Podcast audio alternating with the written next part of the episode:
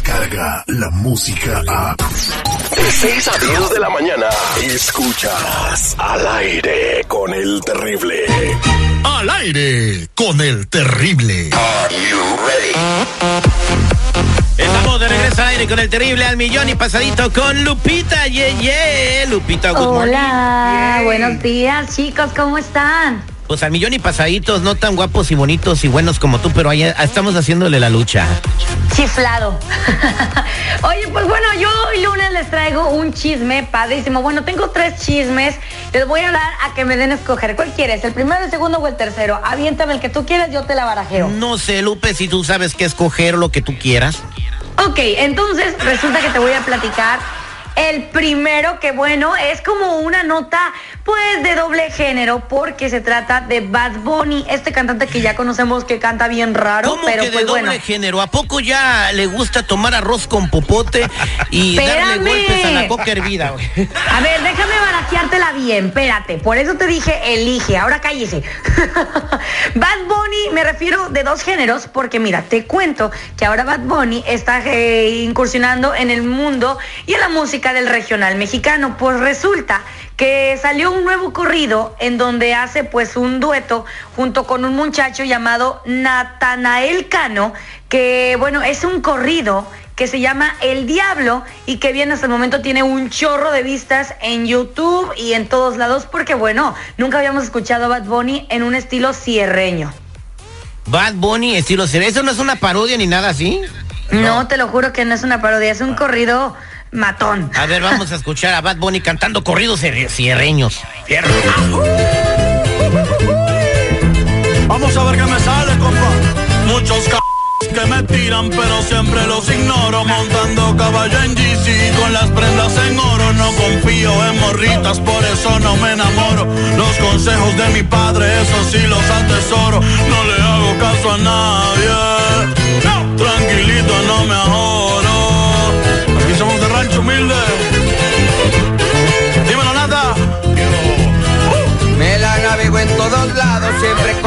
tombados, en la bola destacada. Ahí está. Ahí está, señores. Este, ustedes serán los jueces, ustedes serán los que consuman esta música si les agrada.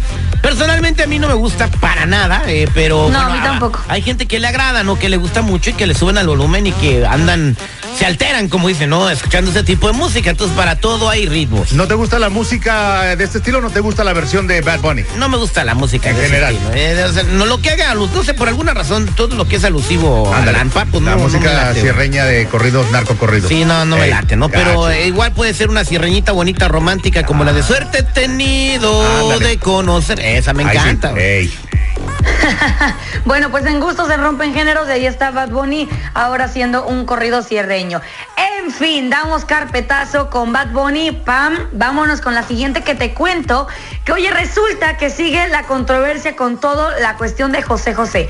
Ya pasó varios tiempo, ya se están arreglando que las herencias, que si esto, que si el otro, y ahora sale José Joel contándonos que es que ah, para una entrevista, claro, que supuestamente eh, una vez Sara, cuando era chiquita, llegó y le contó que en la casa de ellos, donde vivía Sara, Sa- Sara Sosa y su papá José José, en algún momento llegaron hombres así como vestidos de negro y se estaban haciendo una tipo danza en el patio de la casa en donde estaba José José, Sara Sosa y otras personas pues como que danzando. Después Pasa el tiempo y una vez José José llega a casa de José Joel y le dice que le ayude, que porque supuestamente Sara Sosa le estaba haciendo tomarse unas pastillas o un medicamento, que, que es que según con eso le iba a recuperar la voz, pero pues nunca se lo recuperó y que a raíz de eso fue donde él empezó a caer más en la enfermedad y después de, de que pues de que pasó todo esto que te comento,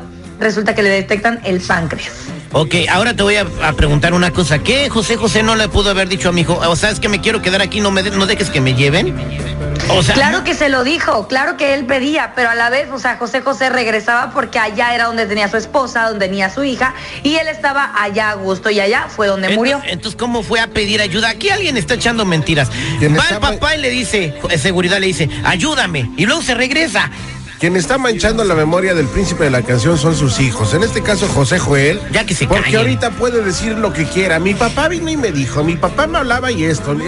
y realmente tal vez nunca sucedió, ¿me entiendes? O sea, ya estos chavos, yo pienso que ya deben de enfocarse, digo, él nunca ha brillado, lamentablemente, ¿no? Pero si quiere hacer algo en su vida, que deje de hablar de su papá, ya sus cinco minutos de fama lo está haciendo un caos para el príncipe de la canción, oye. En eso sí te doy toda la razón, porque están sacando muchos trapos que antes no se sabían y que no están haciendo pues muy bien. No, no los hace quedar muy bien que digamos a José Joel. Mira, la mamá trabajando en el programa que pasa en el México, el matutino, en el hoy. Sí. Tranquila, le han de estar pagando su buen varito. No le pregunta nada de José. José sale dando consejos matrimoniales.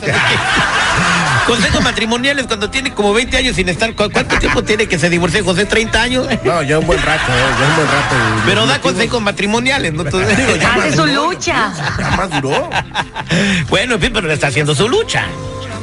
Así es, y bueno, pues ahí vamos a ver qué tantos chismes salen más con el príncipe de la canción. Oigan, ¿qué onda con el fin de semana? ¿Pusieron sus tumbas de muertitos en sus casas? Sí, yo hice el altar de mi papá, claro que sí, puse eh, con Zipachuce para que pasara del otro plano como la película Coco pa' acá, para estar un ratito con nosotros y con su nieto, ¿no?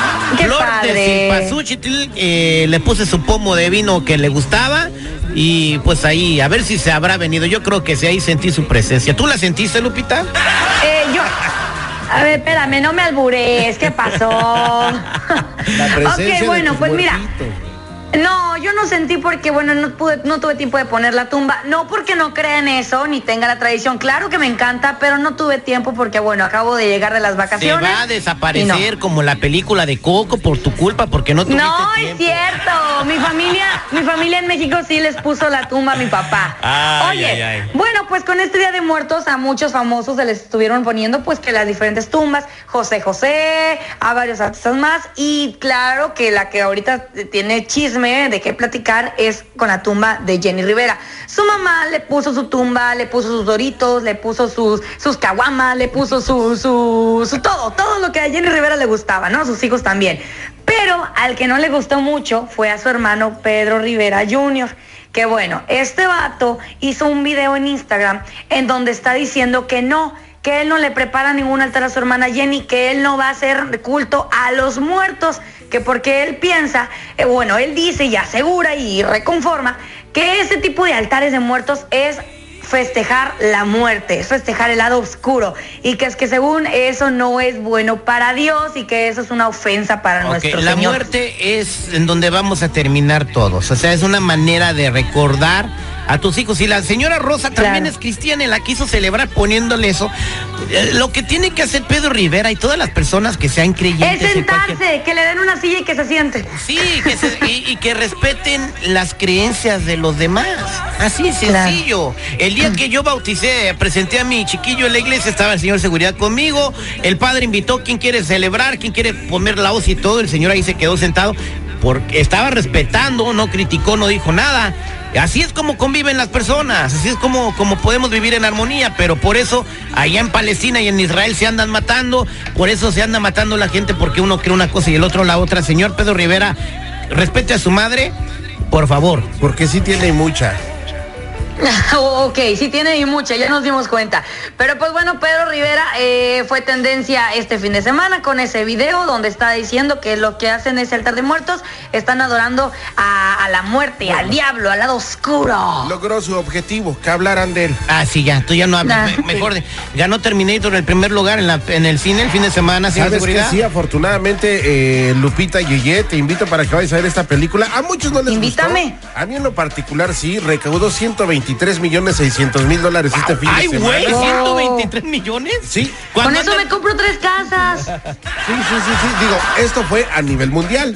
Aquí en Estados Unidos recaudó solamente 29.5 millones de dólares. Bueno, está bien. Entonces digo, no le fue tan mal, pero ha sido una de las peores este, etapas de esta saga de Terminator, ya que cuando salió esta película recaudó en su primer fin de semana 126 millones de dólares solamente Oye, en Estados Unidos. Fíjate lo que está pasando con Star Wars que sale el diciembre, creo el 25 de diciembre.